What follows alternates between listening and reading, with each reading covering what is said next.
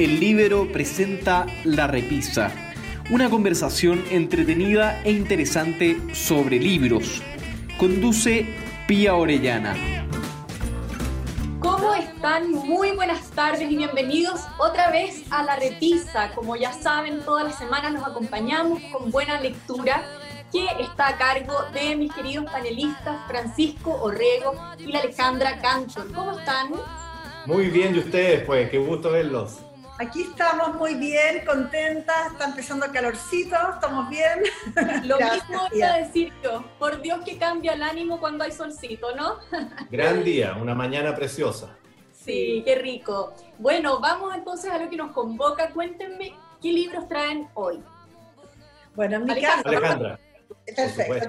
En mi, caso, eh, el amor por los libros. El amor por los libros visto por un autor los dos libros son fantásticos. Uno tiene que ver con la biblioteca, otro tiene que ver con una librería. Detrás de eso están los editores, están los lectores, están los clientes que van a comprar libros para regalar, e, etcétera, etcétera. Los dos libros, el, gusto, el amor por los libros. En la biblioteca de los libros rechazados, de David Fuenquinos, y de la librería, de Penelope Fitzgerald, ambos libros que son películas, muy premiados, muy conocidos. Perfecto, a partamos con el primero, Ale. ¿Con cuál quieres partir? Con la librería, lo leí recién, me encantó. Además, quiero contarles que esta edición que se llama Impedimenta, me dio una sensación también del tacto muy importante, porque es una edición realmente hermosa, es como una edición de lujo en realidad. Ay, muéstralo. Te lo muestro, aquí está tiene, en esta edición preciosa, tiene esto. Mira, esto es el separador de libros, separador de páginas, pero es precioso, está con la casita inglesa donde se inspiró la película. La película está en Netflix, que se llama también La Librería. La historia cuenta de una, de una viuda que decide emprender este negocio en un pueblito en la zona costera inglesa, donde parece que todos habían olvidado que existía, y tiene que luchar contra la comunidad, entre medio liderada por una señora que era la, aristócrata, que tenía la idea de hacer de este lugar donde ella instala su librería, la Old House, una casa que había sido abandonada, quiere, quería hacer un centro cultural. Y esta señora poderosa eh, instiga para encontrar cómo eh, echarle perder esta alegría a esta señora que tiene un apoyo en un, en un señor que estaba totalmente recluido y que le encargaba libros. Entonces, en esta historia eh, tenemos un libro que la alegra mucho porque le da a conocer a Ray Bradbury, está, está ubicada en los fines de los, de los, fines de los 50, le da a conocer a, su lector eh, anónimo en el castillo, un señor que no salía y no conversaba con nadie, le da a conocer el, el Fahrenheit 451, un libro que fue icónico. Y por otro lado, decide vender en ese pueblo Lolita de Vladimir Nabokov, que había sido recién editado. Lo que fue un escándalo, lo que fue la señora, la aristócrata ahí puso a la policía, le dijeron que tenía que ser al local, porque todo el mundo quería comprar los libros. Entonces, es, el, la relación de ella con este pueblo, eh, lo que significa su amor por los libros, el impacto que produce una comunidad en los años a fines de los 60, el libro Lolita, se pueden imaginar, y en una edición de lujo. Yo creo que la recomiendo por todos los lados.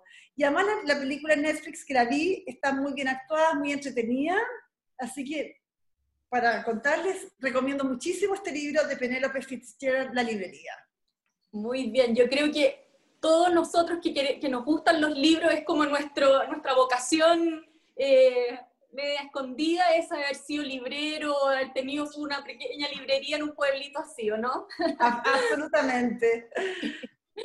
bueno, vamos con Francisco. Francisco, creo que te vas por el lado más, eh, sale a, flote tu lado de abogado por aquí. Exactamente, exactamente. Este, bueno, genial el maridaje de la Alejandra, la verdad es que coincide mucho con uno de los libros que yo presenté la semana pasada, ¿no es cierto?, la, sobre el tema de esta librería en Berlín, así que genial que continúe con esa línea. Eh, yo en mi caso, claro, la deformación profesional y, esto que ya estemos entrando y calentando motores eh, rumbo al, plebiscito hace que salga y aflorezca mi lado de mi lado de abogado, como dice la PIA, y, y por lo tanto mi maridaje apunta un poco a, enfrentar estos desafíos que se nos vienen ahora los chilenos de, cara al plebiscito, eh, con dos libros que, que, espero que nos puedan ayudar y aportar con antecedentes y argumentos eh, para entender lo que viene. Uno, eh, para situarnos en un contexto, por así decirlo, histórico-político, y el otro más bien para ponerle una mirada política constitucional. Eh, ambos libros eh, con un lenguaje muy sencillo o, directo, nada alambicado, porque normalmente los libros, por un lado, o de historia o de constitución, eh, normalmente son libros muy áridos, pero en este caso yo aseguro que no va a ser así porque están escritos con una muy buena, con una muy buena pluma. En el primer caso, voy a partir con, em, para situarnos en esta situación, en, este contexto político histórico, con un libro de Bernardino Bravo, eh, que es una historia jamás contada, Chile 1811-2011, em, y, donde este personaje o, este, o este profesor de derecho romano, ¿no es cierto?, y, y polemista de fuste como es Bernardino, eh, a través de una pluma muy ágil, un lenguaje muy sencillo y de una fina ironía, eh, nos incita de alguna manera al debate y a la reflexión sobre lo que nos viene, pero este es un libro que fue escrito bastante antes, por lo tanto, él nunca se imaginó que hoy día eh, iba a servir de mucho. ¿Por qué? Porque lo que él hizo fue recopilar 12 artículos que había escrito desde el año, desde comienzo de la década del 70 hasta finales de la del 90, eh, en distintas revistas y, la, y lo transformó en un libro, por lo tanto, tiene el lenguaje de artículo y no de libro duro. ¿ah? Así que eso es muy entretenido. Pero lo, lo, lo, entretenido del, del, del, libro es que él se centra en dos coyunturas históricas del país. La primera, a propósito del derrumbe de la monarquía española en 1808 y cómo eso influencia eh, nuestro propio proceso independista eh, de 1811. Y, y, en ese periodo donde de alguna manera que, que, gira entre 1810 y 1811, perdón, 1810 nuestra independencia, eh, cómo Chile de alguna manera se logra posicionar como la principal potencia del Pacífico Sur.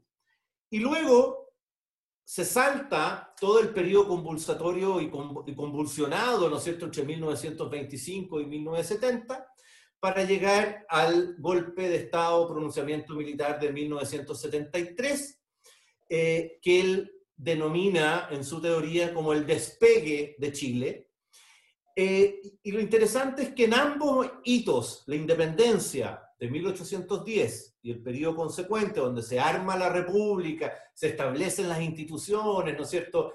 Eh, surge portales, en fin, y cómo eso, junto con, con, el periodo post-73, eh, van generando nuevos modelos de Estado y nuevos modelos de sociedad. Y en ambos casos, eh, Chile logra superar ambas crisis en un periodo relativamente breve, ¿no es cierto? Siempre mirado en perspectiva, no, no es que hayan sido un año para otro, sino que miraban en perspectivas de 200 años y fueron periodos relativamente breves de superación de estas crisis.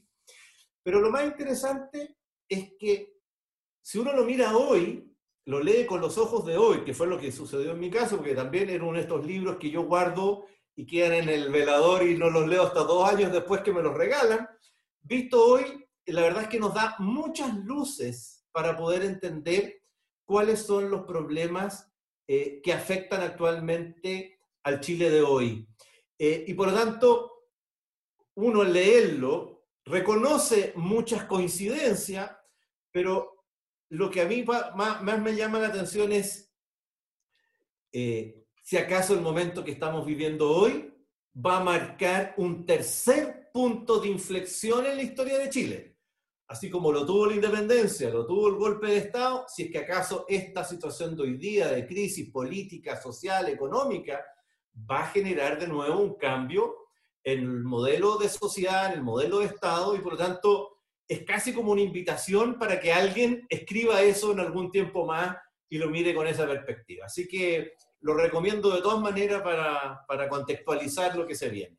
Súper atingente al momento que estamos leyendo. Entiendo que él lo escribió el 2016, parece, por ahí. 2016-2017, efectivamente. Y, y, y, claro, lo terrible es ver cómo se van acortando los periodos entre crisis. Así es, así es. Pero sí, muy, muy atingente. Gracias, Francisco. Ale, vamos con tu próximo libro. Vuelvo a la petite histoire de lo que significa el amor por los libros. ¿ya? Vuelvo para atrás, porque lo que nos habla Francisco es tan grande, pero vuelvo a lo que significa el amor por esto. Entonces, David Fenkinos, que es muy conocido porque hizo La delicadeza, Charlotte, otro libro de Lennon sobre la historia de un psicoanalista que pensaba cómo había, que, se supone que Lennon se hubiera psicoanalizado todo lo que le hubiera dicho, vuelto para atrás viendo cajones. Este, la biblioteca de los libros rechazados es fascinante. También es película, película que no he visto, pero parece que es muy entretenida. Eh, cuenta la historia del mundo de los libros de verdad, porque está una editora que va de vacaciones a ver a su, a su familia en Bretaña, en un pequeño pueblito, y se encuentra que la biblioteca municipal tenía una sección de libros rechazados por las editoriales, esas, esas que nadie quiere, nadie, nadie quiere ver, nadie, ya olvidados ahí en esos rincones. Y un antiguo librero eh, que había manejado esta, esta, este departamento municipal de la, la, biblioteca pública, lo había recopilado en sus años, pero él había fallecido, y la verdad es que el municipio, como suele suceder muchas veces, cuando ya no está alguien que lo geste, quita los recursos y esto quedó olvidado ahí en una parte del pueblo. Entonces viene esta editora con, con todas las, las, conversaciones con su novio acerca de lo difícil que es encontrar novelas o historias que puedan generar un hit comercial, porque ella tenía que velar porque, para que su editorial siga publicando exitosamente.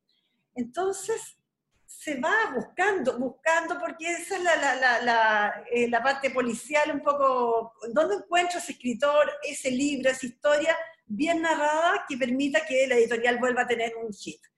Y se encuentra con este libro, en esta biblioteca de los libros rechazados, se encuentra con la, los, a ver, para hacer exacto el nombre, lo voy a mirar acá, se llama Las últimas horas de una historia de amor, escrita por un señor que nadie conocía, Henry Pick y que más encima vivía en ese pueblo porque había, había muerto, pero tenía una pizzería.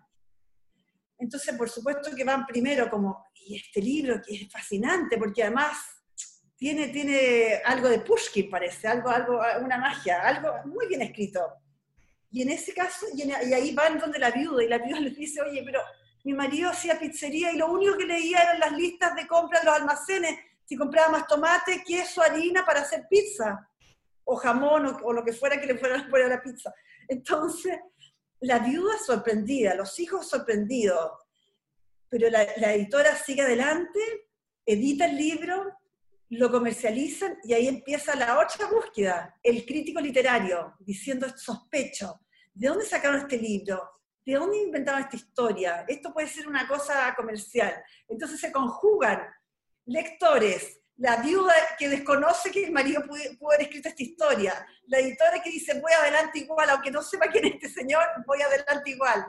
Y la, lucha un poco de, de, espacios que tiene cada uno en este, en este espacio de los libros, editores, libreros, bibliotecarios, críticos y los propios autores, familia de autores que desconocen la, la genialidad de los propios parientes, del esposo en este caso. Es fascinante, realmente lo recomiendo mucho y, y, este libro de verdad es muy ágil, una literatura eh, que, que, fluye, que, que, te entretiene, que además como va citando libros todo el tiempo y la conversación con el novio son de otros libros, ¡oh! es fascinante, la verdad es que es como que va... Tiene, tiene una cuota de humor, entiendo, también muy, muy entretenida humor, investigación, eh, te desafía, uy, ¿cómo no leí este libro? Si lo comentan entre los dos, que es tan bueno, ¿cómo me lo estoy perdiendo? Claro. Fantástico, lo recomiendo también muchísimo.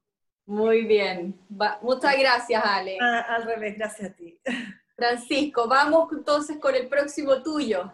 el próximo libro, bueno, eh, a diferencia del primero, ¿no es cierto?, donde da un contexto más amplio de lo histórico, político, institucional de los últimos 200 años, en este libro, eh, ya que estamos, como les decía, calentando motores y, y, todavía está rondando en el ambiente de si va a haber o no va a haber plebiscito, en fin, y sean todo tipo de argumentos a favor y en contra, por lo tanto es una noticia en desarrollo, pero eso no significa que no haya que meterse. Eh, este es un libro que escribió eh, el profesor Raúl Bertersen, Rapeto, eh, Repeto, perdón, que se llama En defensa de la Constitución. es un libro que obviamente tiene una línea editorial, por así decirlo, bastante clara, eso no lo desconoce, él por el contrario, un libro escrito para rescatar lo positivo de la, de la Constitución actual. Eh, lo interesante eh, es que lo hace de manera bastante resumida y selectiva. O sea, no es que sea un tratado de derecho constitucional, sino que se va directo a aquellas materias que son las más importantes a su juicio en la Constitución, son aquellas que han, por así decirlo, experimentado las mayores críticas eh, durante toda su vigencia y por lo tanto se hace cargo eh, de cada una de esas críticas, eh, de manera breve, pero también muy amena y, simple. ¿ah? Y, y, de alguna manera en sus casi 165 páginas, a diferencia del, del, otro, que es un libraco de casi 600, el de Bernardino Bravo, este es un libro también muy rápido de leer. Em, pero lo interesante es que aquí él vuelca, además, como es un libro escrito de alguna manera como en primera persona, eh, porque a él le tocó en, toda su vida profesional eh, no solo eh, diseñar y redactar la actual constitución siendo miembro de la comisión de estudio en su época, la famosa comisión Ortúzar, sino que además como aplicarla, porque fue ministro y presidente del Tribunal Constitucional y más de 40 años profesor de Derecho Constitucional tanto en la Católica como en la Universidad de los Andes, donde tuve el privilegio yo hace muchos años, más de 20 diría yo, haber sido su ayudante. Así que eh, Oye, tuve la, la, suerte de conocer algunos párrafos y textos de su, de su libro antes que lo publicara y, creo que va a ser un aporte junto con otros que han surgido de distintos eh, lugares eh, para enriquecer, ¿no es cierto?, todo el material disponible y enriquecer el debate, que es una de las grandes críticas que está enfrentando este proceso, en que la gente está más preocupada, ¿no es cierto?, de la forma que del fondo, y aquí él evidentemente eh, se hace cargo del fondo eh, de manera muy eh, didáctica, muy simple y directo al hueso. Así que Francisco, yo tengo dos preguntas. Este libro fue escrito a propósito del plebiscito o es anterior? O sea, el fondo como porque se llama En Defensa de la Constitución, ¿no? Sí, en, defensa de la Constitución. Eh, en defensa de la Constitución. No, no, no recuerdo bien si él eh, venía, ¿cuándo tuve yo intercambio? Eh, yo creo que esto debe haber coincidido que él venía ya con la idea, porque el tema constitucional es un tema que no solo surge en noviembre del año pasado, sino que ya venía, ¿no es cierto?, de alguna manera arrastrándose hace rato. Así que yo creo que probablemente en, su subconsciente él ya tenía las ganas de escribir el libro y probablemente el acuerdo del 15 de noviembre pasado eh, solamente hizo precipitar eh, esta, esta inquietud que tenía y, y, un libro que se publicó ahora en abril, marzo, eh, abril más bien de este año, por lo tanto casi diría yo que está calentito saliendo del horno. ¿ah? Claro, perfecto. Y mi otra pregunta es la siguiente. Porque por ahí leí que, que, claro, eh, Raúl Bertelsen, que, que, en el fondo participó en, la redacción de la Constitución, todo, eh, en el fondo la gran crítica que hace es que eh, da lo mismo si uno va por cambiar o no la Constitución, muy pocos sabemos qué es lo que tiene, lo que dice la Constitución.